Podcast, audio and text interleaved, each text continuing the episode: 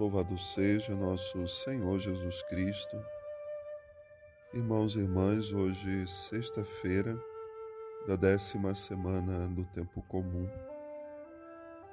Toda a liturgia dessa semana gira em torno da acusação feita contra Jesus de que ele queria abolir a lei e os profetas.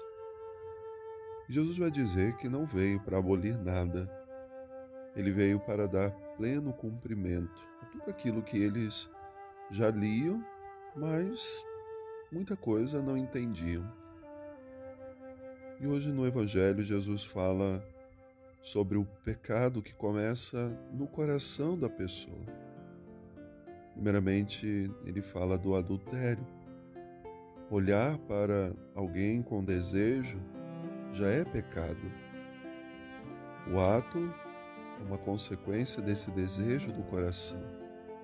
Mas esse ato também já começa ali nesse desejo.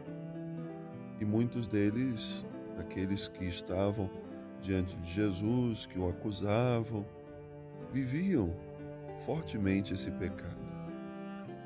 Lembremos daquele momento que colocam diante de Jesus uma mulher adúltera para ser por ele julgada e condenada e ali seria apedrejada.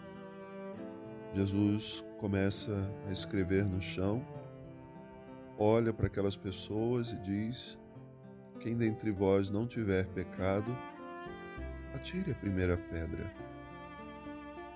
E começando pelos mais velhos, saíram todos.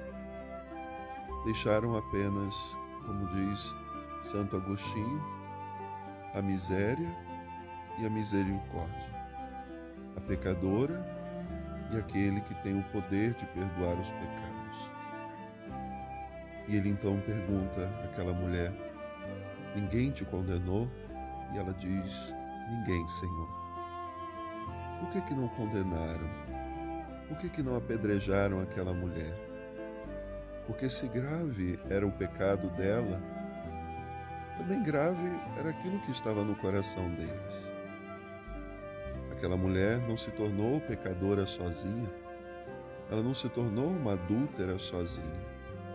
Ela teve a participação de alguém que possivelmente estivesse ali naquele grupo, mas porque a lei estava muitas vezes ao lado deles, eles se julgavam maiores e melhores do que aquela mulher que estava numa condição inferior. Por isso, Jesus vai dizer: Eu vim para dar pleno cumprimento da lei.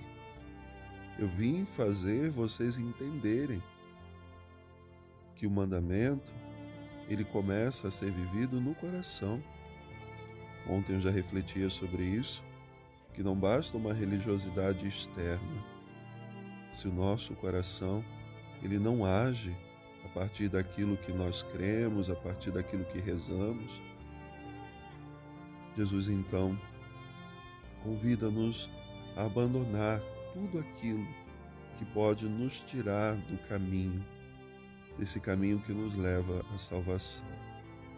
Então, à luz dessa palavra, queremos rezar e pedir ao Senhor a graça de compreender quantas vezes os nossos pecados já estão dentro de nós, criando raízes, mas é ali que eu preciso cortar não deixar que eles saiam, que as ações tomem conta da minha vida e muitas vezes já não conseguir mais voltar atrás.